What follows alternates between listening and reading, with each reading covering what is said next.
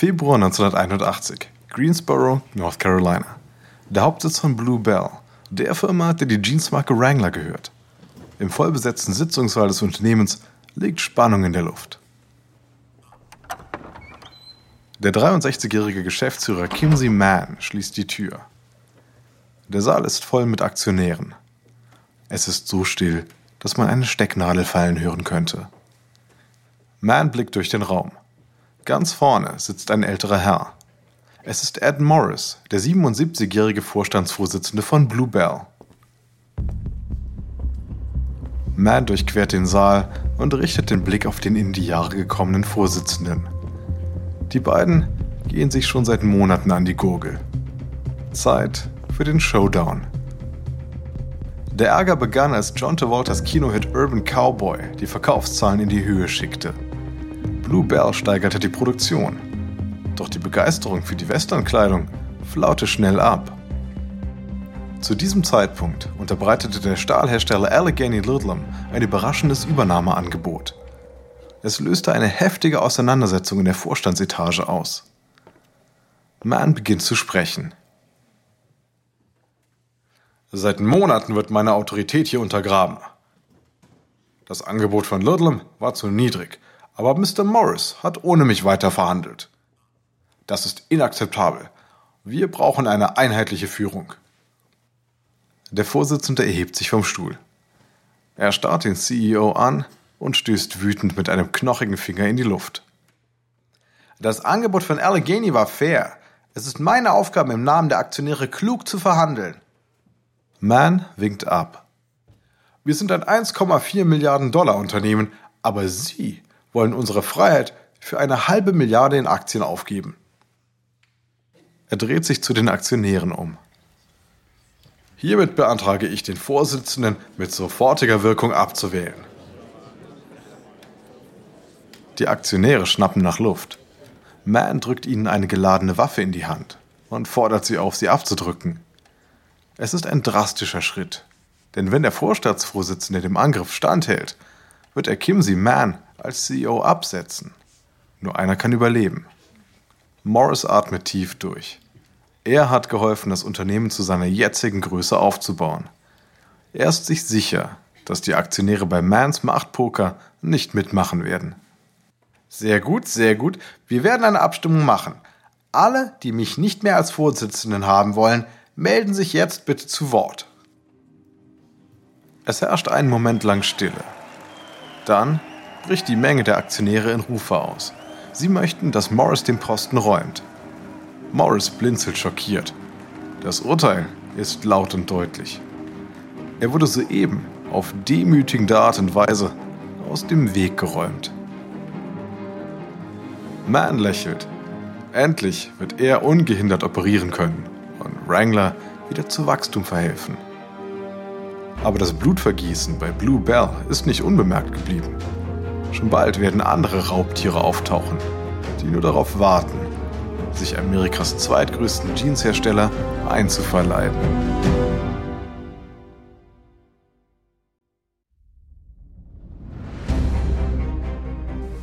Ich bin Alexander Langer für Wandery und das ist Kampf der Unternehmen.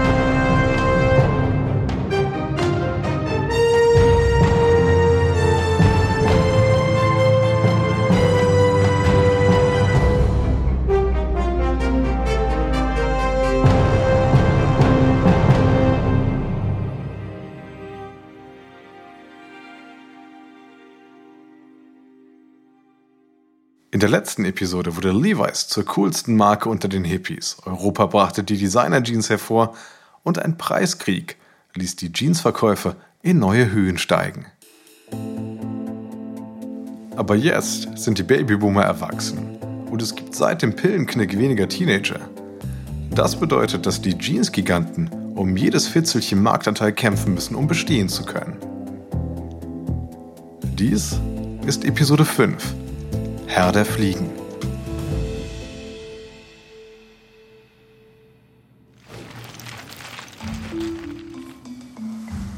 Wir schreiben das Jahr 1981.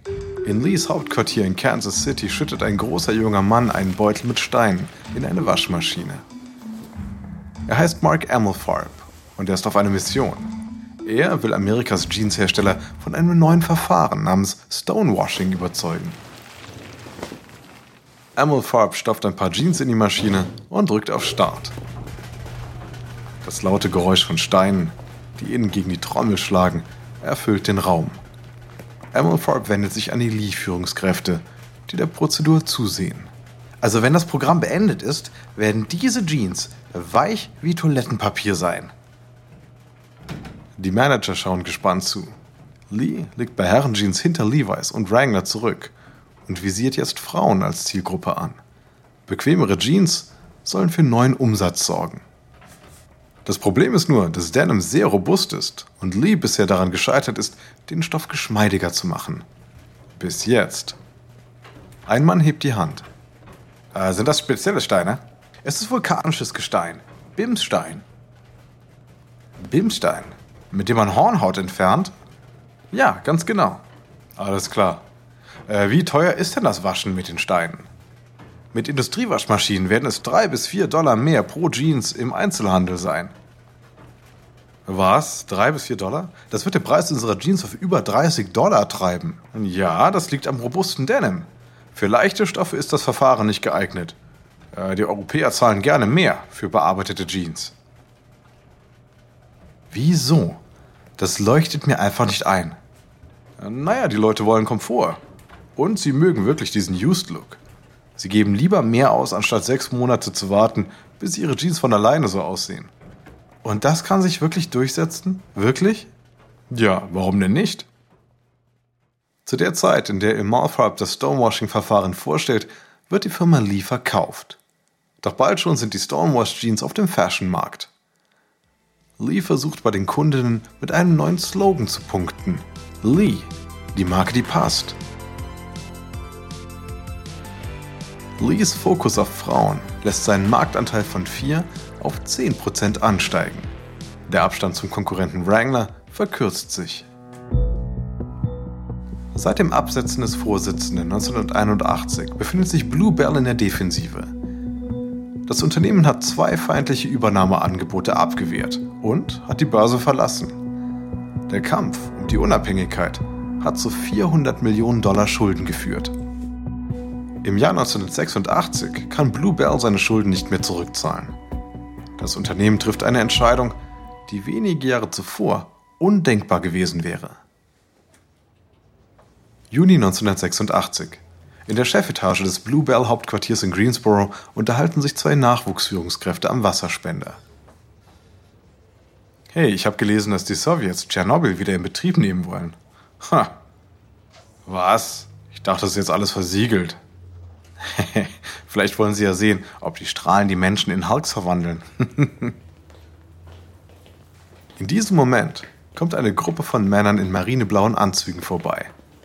Allein an der Kleidung erkennen die zwei, dass diese Leute Besucher sein müssen. Denn alle bei Blue Bell tragen Jeans. Wer sind die denn?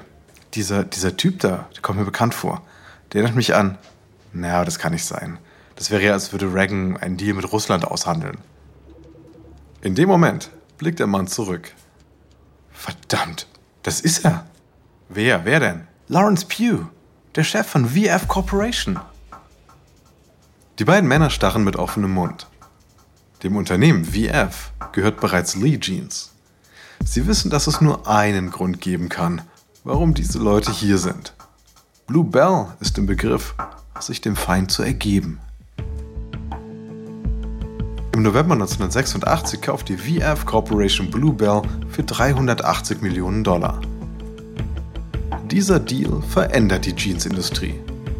Bis jetzt schien Levi's mit einem 30-prozentigen Anteil am US-Markt unerreichbar zu sein. Doch durch die Zusammenlegung von Lee und Wrangler macht VF nun 25% des Marktes aus. Levi's Spitzenposition ist zum Greifen nah und VF will sie übernehmen. VF produziert mit Wrangler wieder Herrenjeans und stellt die Linie der Damenjeans ein. Eine TV-Werbekampagne zeigt Bilder von Feuerwehrleuten und Stahlarbeitern. There's a new stonewash jean made for a man after his work is done. American Hero Jeans from Wrangler. Zur selben Zeit versucht Lee den Bereich Frauenjeans mit Relaxed Rider zu dominieren, einer neuen Jeanslinie, die sich an Mütter richtet. Remember your first pair of jeans? Because you had a body like a boy, they probably fit you like a boy. The problem was, as your body changed, your jeans didn't. But there are jeans designed to fit the way you are today. Lee Relaxed Riders. It's not a better body you need. It's better jeans. Die Relaxed Riders von Lee verkaufen sich gut. VF Corporation holt auf. Aber Levi's wächst noch schneller. Der Kultstatus befördert das Unternehmen immer weiter in die Höhe. Selbst die Entscheidung von Gap, sich von Levi's zu verabschieden und sich auf seine Jeans-Eigenmarken zu konzentrieren, ändert daran wenig. Trotzdem sieht Levi's CEO Robert Haas einen Sturm heraufziehen. Sommer 1992. In der Zentrale von Levi's in San Francisco trinkt Haas einen Kaffee mit dem Gewerkschaftsfunktionär, der die Beschäftigten des Unternehmens vertritt. In Haas Gesichtszügen liegt Bedauern. Äh, wissen Sie, der Tag im Jahr 1984, als ich die ganzen Entlassungen vornehmen musste, äh, folgt mich immer noch. Tausende von Menschen all die Familien. Der Gewerkschafter mustert Haas. Die Beziehungen zwischen Vorstand und Mitarbeitenden sind freundschaftlich. Levi's ist stolz darauf, sie fair zu behandeln. Aber es scheint, es steuere Haas gerade einen heiklen Punkt an. Kommen Sie, seien Sie ehrlich zu mir. Verlegen Sie die Produktion auch nach Asien? Haas blickt ihn an. Nein, nein, nein, nein, auf gar keinen Fall. Ich bin stolz darauf, dass unsere Produkte in Amerika hergestellt werden. Und das soll auch so bleiben. Aber, aber, aber ich kann die Realität nicht ignorieren. Unsere Mitstreiter fertigen bereits in Asien und sie unterbieten uns. Wir müssen die Produktivität steigern und wir müssen die Kosten senken. Okay, was ist Ihr Plan? Wir bezahlen nicht mehr die individuelle Leistung. Stattdessen setzen wir kleine, selbstverwaltete Teams ein und wir bemessen die Löhne anhand der Produktivität. Das sollte die Ergebnisse verbessern. Und die Arbeit wird dadurch auch interessanter. Anstatt immer dieselbe Aufgabe zu erledigen, kann man innerhalb des Teams jetzt auch wechseln. Der Mann nickt. Das, das, klingt, das klingt gut. Das wird auch die Leute ermutigen, ihre Kompetenzen auszubauen. Hm. Ich denke, die Mitglieder werden es mögen. Mit der Unterstützung der Gewerkschaft führt Levi's die Änderungen ein. Die Zukunft der Fertigungsbetriebe hängt nun davon ab, ob der neue, teambasierte Ansatz zu höherer Produktivität führt. Während sich Levi's bemüht, in den USA zu bleiben, verschlechtert sich die Situation bei Lee immer weiter. Durch die Eroberung des Marktes für Mütter hat Lee seine Favoritenrolle bei den jungen Leuten eingebüßt. Die Verkäufe brechen ein. Die Marke braucht eine schnelle Lösung.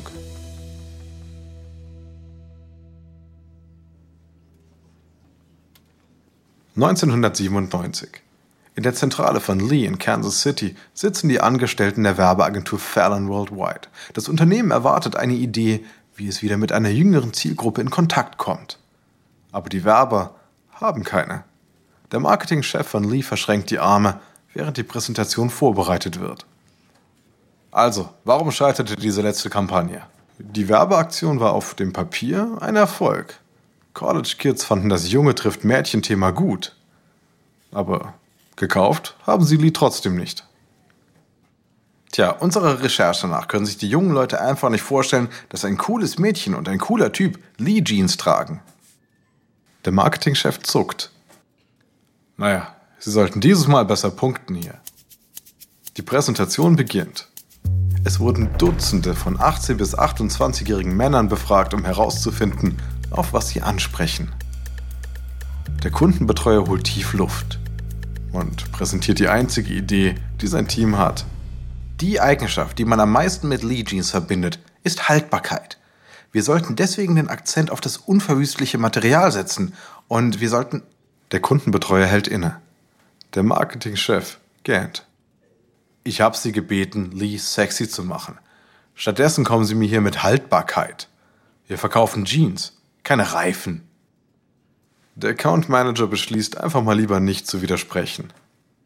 Okay, wir werden uns etwas Besseres einfallen lassen. Könnten wir uns vielleicht Ihr Archiv ansehen, bevor wir gehen? Vielleicht ergibt sich daraus was. Der Marketingleiter gleichgültig. Na klar, hm, wenn Sie meinen. Eine halbe Stunde später wühlt sich das Team der Werbeagentur durch das Kellerarchiv. Der Raum ist voller Werbeplakate und alter Jeans. Der Werbetexter des Teams schnappt sich einen lindgrünen Polyesteranzug aus einem Regal. Seht euch mal diesen Horror an hier. Ah, ich habe Beschlag bekommen. Der Kundenbetreuer schaut angewidert.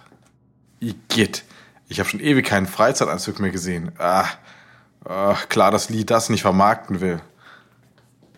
Dann entdeckt der Werbetexter etwas auf einem der unteren Regale. Hey, was ist das? Da steht eine 14 Zentimeter große Puppe in einer blauen Jeans-Latzhose. Sie betrachten die pummelige kahle Figur mit den schwarzen Augen. Recht gruselig.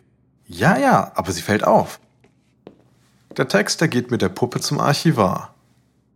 Hey, was ist das für eine Puppe? Oh, das ist Buddy Lee. Der wurde in den 20er Jahren als Werbemittel erschaffen. Er war damals sehr beliebt. Ha, alle kannten Buddy Lee. Das Werbeteam sieht sich die Puppe an. Sie sind sich noch nicht sicher, was sie damit anfangen sollen, aber, aber sie haben das Gefühl, dass sie, dass sie vielleicht irgendwie helfen könnte. Denn Lee befindet sich im freien Fall. Selbst die Wiederbelebung einer komischen alten Puppe ist einen Versuch wert.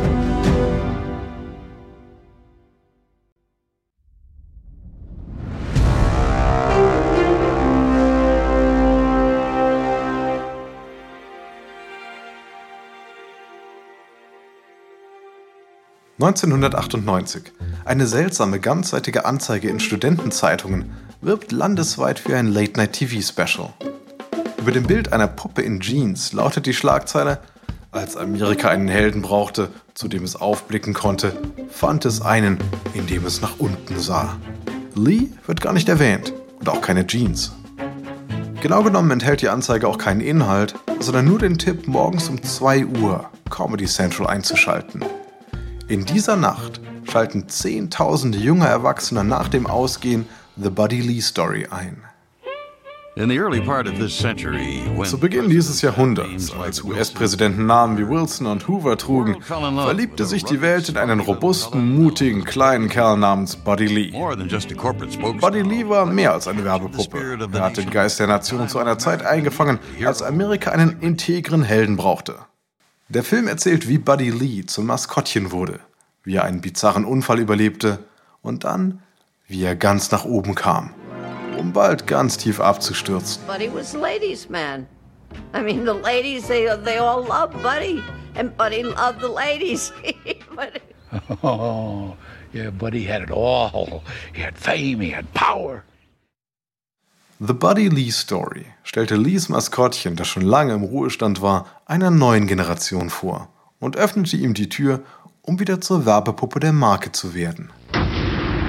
In a world where integrity is in short supply and determination is found in small packages marked do not open until Christmas stands a man 14 inches high with a backbone the size of Missouri. Buddy Lee is Buddy Lee in Buddy Lee, Man of Action.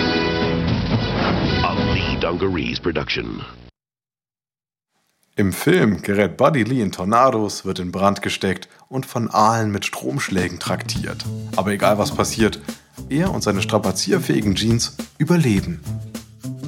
Die Buddy Lee-Werbung verbindet Lee mit demselben anarchischen Humor, der einige US-Komödien in den 90ern auszeichnete. Die Zahl der Leute, die Lee für cool halten, verdoppelt sich. Die Verkäufe der neuen Latzhosen übertreffen die Erwartungen bei weitem. Der Marktanteil der Marke bei jungen Männern schießt von 5 auf 20 Prozent in die Höhe. Die Gewinne gehen auf Kosten von Levi's. Was ein echtes Desaster ist, denn der Traum, amerikanisch zu bleiben, ist für Levi's zu einem Albtraum geworden. 1998. In der Levi's Fabrik in Georgia spürt Angela die bohrenden Blicke ihrer Kolleginnen und Kollegen. Sie beobachten, wie sie an einem Paar Jeans arbeitet. Angela arbeitet schon seit Jahren hier und das sehr gerne. Doch damit war Schluss, als Levi's die Bezahlung an die Leistung kleiner Arbeitsteams koppelte. Sie ist mit der Jeans fertig und blickt auf. Die Frau gegenüber wirft ihr einen bösen Blick zu. Angela, hopp, hopp, ich muss meine Miete bezahlen. Die Frau war früher mal Angelas Freundin. Ich, ich hatte gerade eine OP am Handgelenk. Ich nähe schon so schnell ich kann. Das ist mir scheißegal. Ich habe Verpflichtungen. Was sagst du? Ich sagte, wegen dir möchte ich keine Nachteile haben. Sonst passiert was. Angela sieht die anderen Teammitglieder an. Aber sie halten alle den Kopf gesenkt oder schauen weg.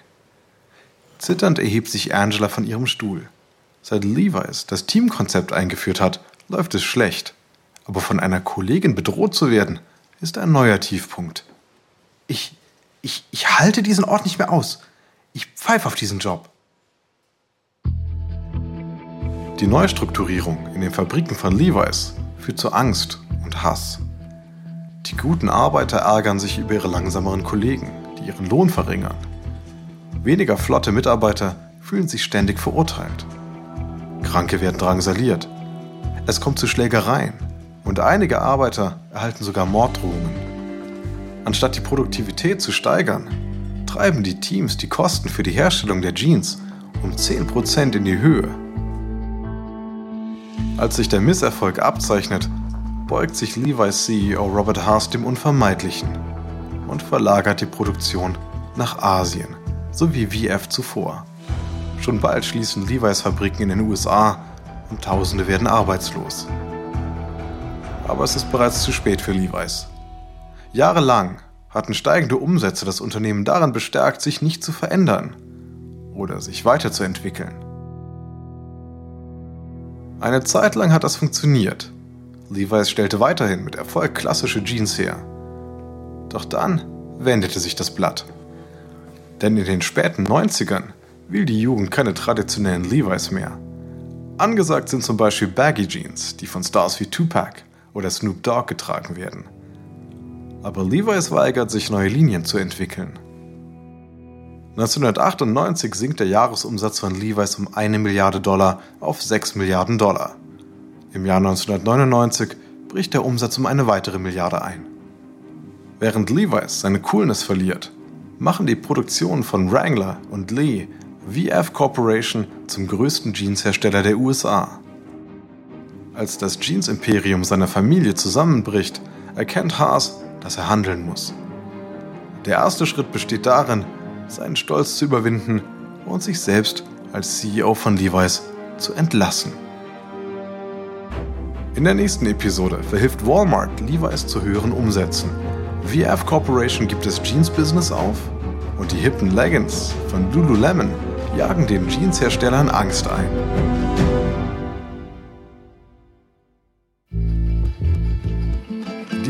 Episode 5 von Der Kampf um die Jeans aus Kampf der Unternehmen von Wandery. Ein kurzer Hinweis zu den Dialogen, die Sie soeben gehört haben. Wir wissen natürlich nicht genau, was gesprochen wurde. Doch die Dialoge basieren nach bestem Wissen auf unseren Recherchen. Wenn Sie mehr über das Leben von Levi Strauss erfahren möchten, lesen Sie doch das Buch Levi Strauss, The Man Who Gave Blue Jeans to the World von Lynn Downey. Ich bin Ihr Sprecher, Alexander Lange. Tristan Donovan hat diese Geschichte geschrieben. Karen Lowe ist unsere leitende Produzentin und Redakteurin. Herausgegeben und produziert von Emily Frost. Sounddesign von Kylie Rendell. Kate Young ist unsere Associate Producer. Die ausführenden Produzenten sind Jenny Lower Backman und Marshall Lee. Erstellt hat die Reihe Anna Lopez für Wandering.